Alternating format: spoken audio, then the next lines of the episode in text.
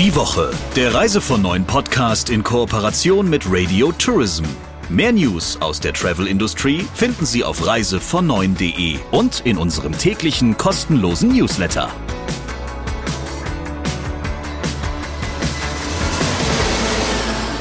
Ja, schön, dass Sie wieder eingeschaltet haben zum Reise von Neuen Podcast mit dem Chefredakteur von Reise von Neuen, Christian Schmicke. Und mit Sabrina Gander, der Geschäftsführerin von Radio Tourism.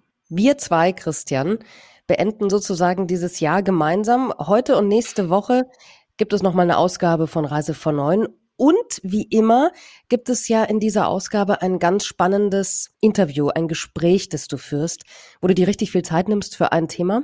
Und wir lauschen heute einem ganz besonderen Mann, der so ein bisschen, finde ich, die Vogelperspektive auf die Branche hat. Ja, richtig. Wie du schon sagst, das Jahr ist bald vorbei und mh, hm, trotz oder vielleicht auch gerade wegen der aktuellen Unsicherheiten, die sich mal wieder um Corona ranken, habe ich gedacht, ist es sinnvoll, mal einen Blick auf das nächste Jahr und vielleicht auch auf die Zeit darüber hinaus zu werfen. Und ich habe mir dafür als Gesprächspartner Markus Heller ausgesucht.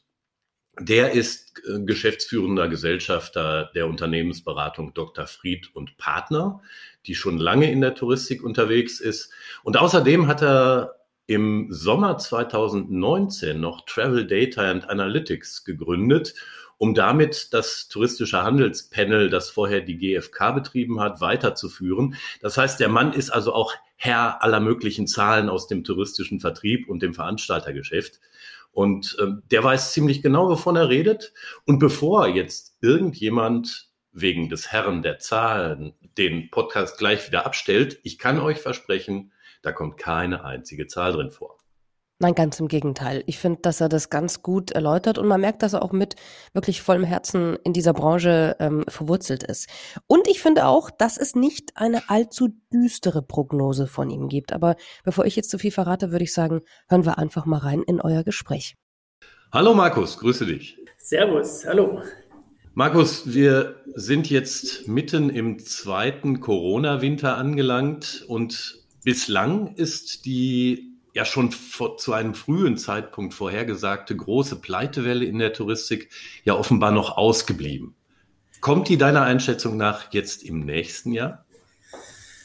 Ach, Christian, das sind natürlich Fragen. Ähm, also Pleitewelle, ja oder nein? Wir haben ja gesehen, es hat viele Staatsgelder gegeben. Es wurden die großen Konzerne mit reichlich Staatsgarantien und Staatskapital versehen. Wir haben aber auch gesehen, dass es dann doch den großen Protagonisten recht schnell äh, möglich war, Kapital zu bekommen über den Kapitalmarkt. Ähm, also von dem her, ich glaube, um die ganz Großen werden wir uns am Ende nicht so viel Gedanken machen müssen.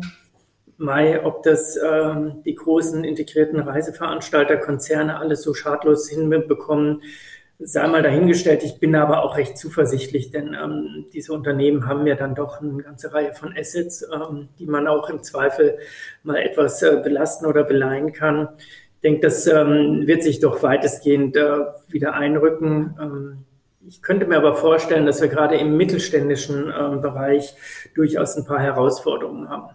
Und ähm, weiter geht's natürlich mal grundsätzlich darum, auch hier um die Kapitalausstattung. Wie lange hat jetzt das Geld gereicht? Und was wir sehen in den Studien, die wir auch durchführen und in den Analysen, ähm, die Unternehmen haben schon durchaus eine leicht schwindende Eigenkapitaldecke. Und vor dem Hintergrund ähm, denke ich mal, dass es vielleicht weniger in die ganz harten Insolvenzen geht. Die haben wir ja am Anfang der Pandemie gehabt ähm, vor allem leider die ähm, starken, guten Mittelständler, die eigentlich sehr gesund aufgestellt waren, die aber aufgrund ihrer Kostenstruktur ähm, dann nicht so schnell äh, ja, entsprechende Unterstützung bekommen konnten. Ich ähm, denke aber, wir werden eine ganze Reihe von Marktaustritten sehen. Ähm, wir gehen davon aus, wenn wir jetzt mal über den Reisevertriebsbereich äh, reden, dann gehen wir im Moment davon aus, dass wir ähm, nach der Pandemie mit roundabout 20 Prozent weniger stationären Reisebüros im Markt aktiv sein werden. Wobei, dazu muss man sagen, das sind nicht unbedingt alles nur Insolvenzen, sondern da haben wir auch eine Reihe von Unternehmenszusammenschlüssen, die wir gerade sehen. Du sprachst gerade das Thema äh, Unternehmenszusammenschlüsse an. Rechnest du denn mit zahlreichen Zusammenschlüssen im Markt insgesamt? Naja, wir sehen ja jetzt im Moment schon äh, einer, der die Chance nutzt, das ist der Markus Ort mit seinen Lufthansa City Centern, die sich fleißig verstärken. Das ist natürlich aber auch dem geschuldet, dass er mit einem gut, ähm, guten Mix im Geschäftsmodell, nämlich Leisure und Business, ähm, sich relativ gut im Markt, denke ich, äh, gerade aufstellen kann. Wir sehen, dass andere Unternehmen wie äh, die First Business Travel Büros ähm, aus dem Markt ausscheiden, weil letztendlich ein Standbein an der Stelle für einen reinen Touristikkonzern auch augenscheinlich nicht äh, ausgereicht hat. Ich denke, es gibt aber auch noch eine ganze Reihe andere, gerade ähm, im mittelständischen ähm, Vertriebsbereich gut aufgestellte Organisationen, die von starken Unternehmern unterstützt werden, von einem starken Mittelstand. Das sind die Derpart-Büros natürlich, das sind die TUI Reisecenter. Also wir haben schon starke Player ähm, im Markt und ich denke mal auch, dass es die weiterhin geben wird. Wir werden aber auch sehen, dass die Einheiten größer werden müssen. Das sehen wir aus einer rein betriebswirtschaftlichen Sicht. Sie werden wesentlich schneller in der Lage sein müssen, ähm, das sagt man so schön neudeutsch, zu skalieren, also sprich auch eine gewisse Größe zu erreichen, um insbesondere den Overhead, den jedes Unternehmen und jedes noch so kleine Reisebüro am Ende mit sich trägt, ähm, ja, ich sage mal, gut finanzieren zu können. Du hast im vergangenen Sommer, ich glaube, es war ein Interview, mal gesagt, ähm, touristische Unternehmen seien eigentlich jetzt gerade so ein ganz attraktives Investitions- und Übernahmeziel. Mhm. Würdest du diese Einschätzung heute noch so unterschreiben? Natürlich, denn äh, was ich damals gesagt habe, hat im entsprechenden Wissensstand damals, ähm, äh, ja, ich glaube aber auch nach wie vor ist der Markt hochgradig spannend und interessant und immer, ähm, wenn ein Markt äh, so unter Verwerfungen leidet, wie jetzt aktuell die Touristik, ist es natürlich interessant ähm, zu schauen, wann und wo man da wie einsteigen kann. Ähm, übrigens zu dem Zeitpunkt war das Interessante, das habe ich bei einigen Investmentbankern auch gelernt, ähm, schönen Spruch, äh, never catch a falling knife. Das heißt so viel wie, warten wir erstmal, bis das Messer auf dem Boden liegt, dann können wir es aufheben. Mhm. Ich denke mal, das war der Sommer, der war stark davon geprägt gewesen, ähm, zu beobachten. Wir sehen aber auch, dass sich, glaube ich, im Investorenbereich im Moment so einiges tut. Wir hatten auch eine ganze Reihe von Gesprächen und Kontakten dazu. Also Anfang des und Mitte des Jahres war es noch etwas früher, aber ich gehe davon aus, dass wir da in den nächsten Monaten und Jahren ähm, doch einige Veränderungen im Marktgeschehen auch haben werden. Nun ist ja gerade die, ja, die kurz- und vielleicht auch noch mittelfristige Entwicklung der Nachfrage von wahnsinnigen Unsicherheiten geprägt. Ne? Also mhm. vorauszusagen, wie sich das Ganze in zwei, drei Monaten entwickelt, ist ja fast unmöglich. Und ähm, ja, die Halbwertszeit von Prognosen, die ist auch immer kürzer geworden. Nur seid ihr ja eine Unternehmensberatung. Wie soll ich mich denn als touristisches Unternehmen auf diese Unwägbarkeiten einstellen? Also ich sage mal so, da habe ich ja zwei Hüte auf. Das eine ist die Unternehmensberatung, das andere ist ergänzend dazu, dass äh, die Travel Data und Analytics in Nürnberg mit den digitalen Daten, die wir dort sammeln.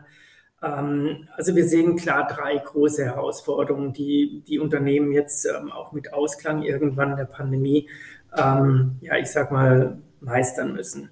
Ich glaube, das Wichtigste und das Erste ist sicherlich das Preis- und Yield-Management. Was wir aus der Vergangenheit sehen, ist, dass wir einen hohen Druck in den Preisen haben. Wir haben, äh, wir versuchen mit der TDA in Nürnberg ähm, Preisbilder darzustellen, die etwas ähm, an die Realität herankommen, nämlich das, was gebucht wurde und nicht nur das, was angeboten wird. Und an der Stelle ähm, ist es halt eine ganz besondere Herausforderung, den Preis nicht zu früh abzusenken. Das klingt jetzt natürlich einfacher, als es ist. Aber ähm, ich denke, das ist die große Herausforderung, mit der alle, egal ob auf der Vertriebsseite oder auf der Produzentenseite, in den nächsten zwei, drei Jahren konfrontiert sein werden. Wir müssen Preis- und Yield-Management betreiben, das ähm, den Kunden von Haus aus nicht äh, irritiert und wieder ähm, den Preis in den Keller zu stampfen, sondern wir müssen schauen nach dieser Pandemie, wo wir übrigens gesehen haben, das können wir sehr schön beobachten, aufgrund der verringerten Kapazitäten und des geringen Reiseaufkommens ähm, wurden die Kapazitäten ja letztendlich zurückgefahren in vielen Bereichen. Das hat allerdings dazu geführt, dass das, was verkauft wurde, zu einem preislich ordentlicheren ähm, Gesamtbild gepasst hat als das, was wir, ich sag mal, noch kurz vor der Pandemie gesehen haben, wo jedes Jahr ein schreiendes, ich habe es noch mal günstiger Jahr war. Also wir müssen daran arbeiten. Wir haben eine zweite Herausforderung, das sind die digitalen Themen natürlich. Das ist das, was wir jetzt ähm, nach eineinhalb Jahren Pandemie, glaube ich, bestens gelernt und verinnerlicht haben, dass, dass der Kunde sehr wohl digital unterwegs ist und spannenderweise, dass sich natürlich auch viele stationäre Reisebüros äh, bis hin zu klassischen Reiseveranstaltern daraus, darauf ausgerichtet haben, sich selber intern organisieren, aber auch im Kunden an, in der Kundenansprache ähm, diese digitalen Möglichkeiten zu nutzen und das Ganze nicht als Bedrohung zu sehen, sondern tatsächlich ähm, digital zu nutzen, um dem Kunden einen besseren Service zu geben. Und damit bin ich auch beim dritten Punkt. Ich glaube, was aus der Pandemie heraus passieren wird, ist, dass die Kunden einen höheren Anspruch an Service und Leistungsumfang oder Leistungsflexibilität haben. Und da wird sicherlich der große, dritte große Punkt sein, an dem die touristischen Unternehmen ansetzen müssen, dass wir ähm, immer flexibler werden. Das sehen wir übrigens auch in den Produktionssystemen der Veranstalter. Wir haben einen immer höheren Grad der heterogenen ähm, Produkte und Produktangebote. Und dann kommen wir auf unsere erste Herausforderung, das Preismanagement. Die Komplexität, die damit verbunden ist, die wird immer schwieriger händelbar. Und ich weiß von ähm, Reiseveranstaltern, die an dieser Komplexität jetzt schon ja, ich sag mal, an, an die Grenzen stoßen, was auch systemtechnisch machbar ist. Also Komplexität im Sinne von, wann weiß ich denn eigentlich noch, in welchem Produkt ich mit welchem Preis am besten meinen Kunden erreiche. Und diese drei Themen, Preis Yield, digitale und Service und Leistung, die drei Themen zu managen, wird sicherlich ähm, der, der, der, der Hauptfaktor sein, ähm, die nächsten Jahre gut zu bestehen. Du hast eben erwähnt, dass deiner Einschätzung nach die Anforderungen der Kundschaft an die touristischen Anbieter größer geworden sind. Bezieht sich das im Wesentlichen auf die Sicherheitsaspekte, die jetzt relevanter geworden sind, oder wie würdest du das umschreiben? Sehr spannend. Wir sind gerade in einem, in einem Projekt unterwegs, wo wir ähm, eines dieser Lift-Wissensprojekte, wo wir uns um, über das Thema Pauschalreise und verbundene Leistungen Gedanken machen. Und da will ich nicht zu viel vorweg äh, sagen, aber wir sind im ganz guten Modus unterwegs, schöne Ergebnisse auch äh, bald abzuliefern.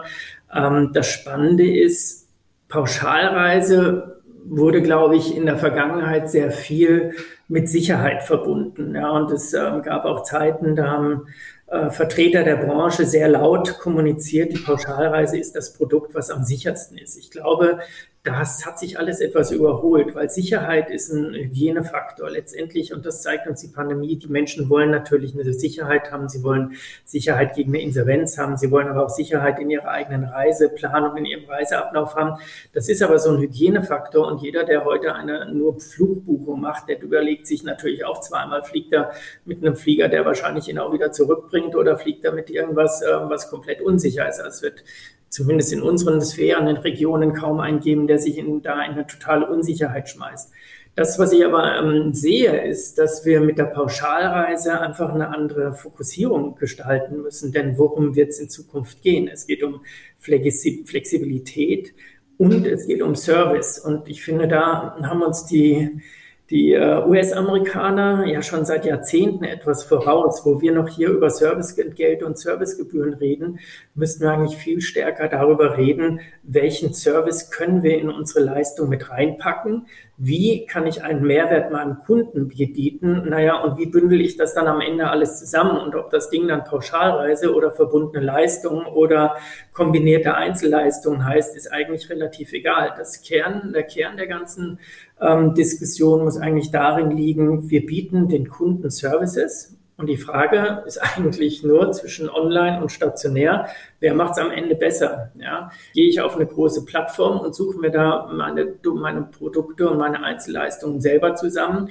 oder übergebe ich diesen Service einem stationären Reisebüro ähm, und sage, ich komme morgen wieder und freue mich, wenn ihr mir was Schönes zusammengebaut habt. Und also da sehe ich ein sehr großes Potenzial. Und wir sehen übrigens auch, dass innerhalb dieser Studie, dass diese verbundenen Leistungen, wie wir sie nennen, ähm, zunehmend an Bedeutung gewinnen, weil der Kunde das einfach möchte. Er will nicht nur pauschal irgendwas aus dem Regal greifen, sondern er möchte auf jeden Fall mehr Individualität reinpacken. Also habe ich am Ende eine verbundene Leistung. Und dann ist nur noch die Frage, wie hängen wir den Sicherheitsfaktor da dran? Ja, und der Sicherheitsfaktor ist dann ein kleines Etikett Kurzer Schwenk allerdings dazu, ähm, das ist ein bisschen schade an der Pauschalreiserichtlinie, dass das zwar etwas ist, was ähm, gemacht wurde, um dem stationären Vertrieb am Ende auch eine Möglichkeit zu geben, ähm, zu pauschalieren.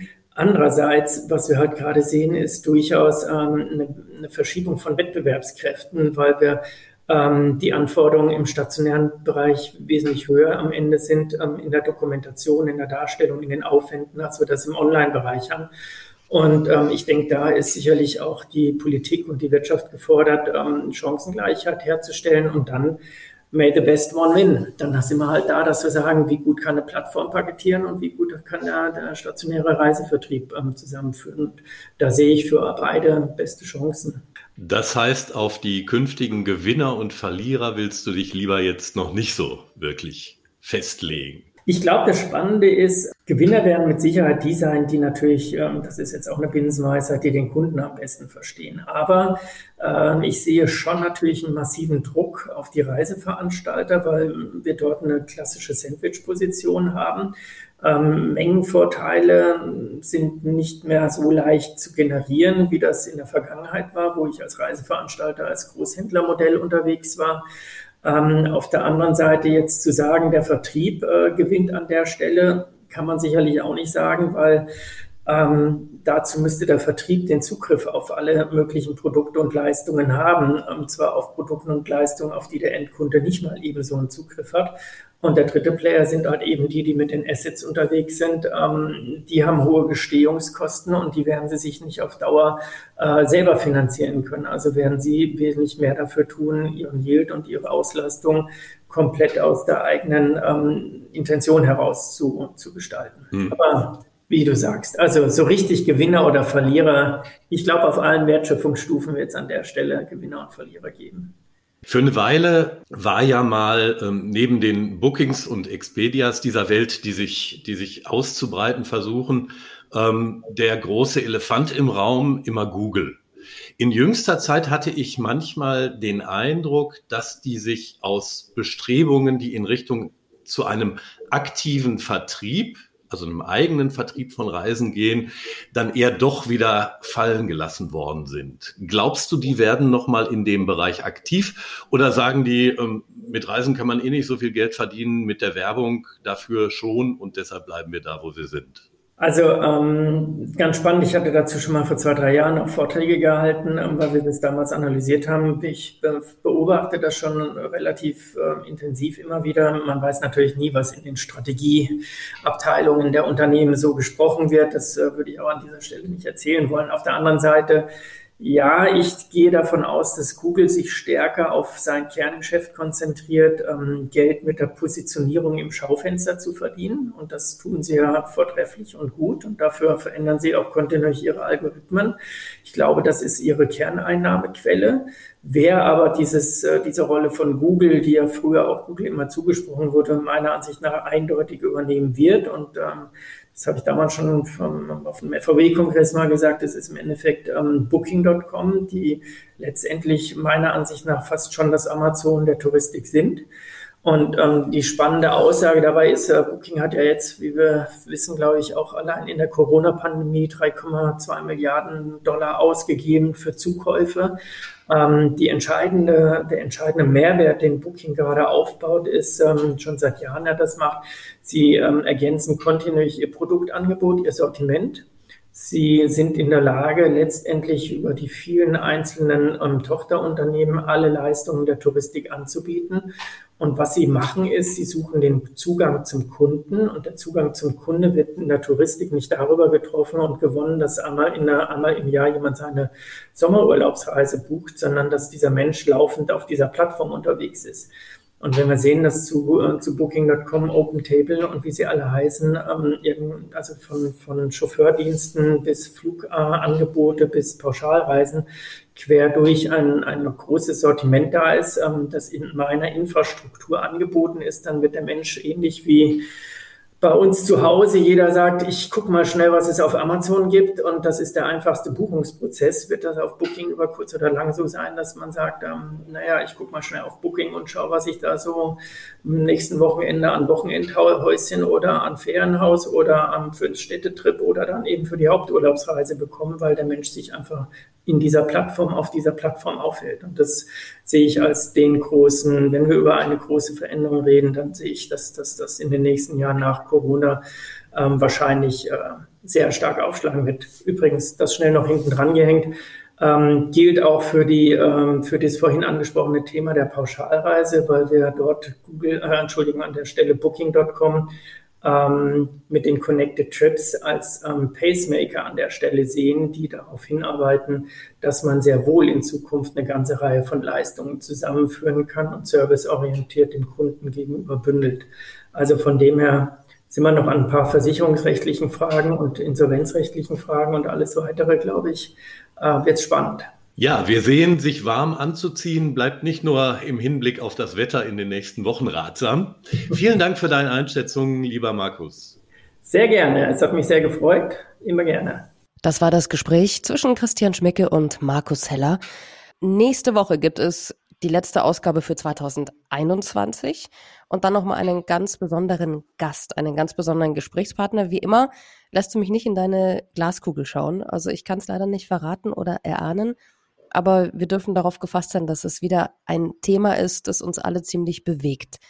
Das ist in der Tat ein ganz besonderer Gast, den ich jetzt auch nicht als Weihnachtsmann etikettieren will, obwohl er am 23. bei uns erscheint. Aber ich glaube, die Zuhörerinnen und Zuhörer dürfen darauf gespannt sein. Und bis dahin bleiben Sie gesund.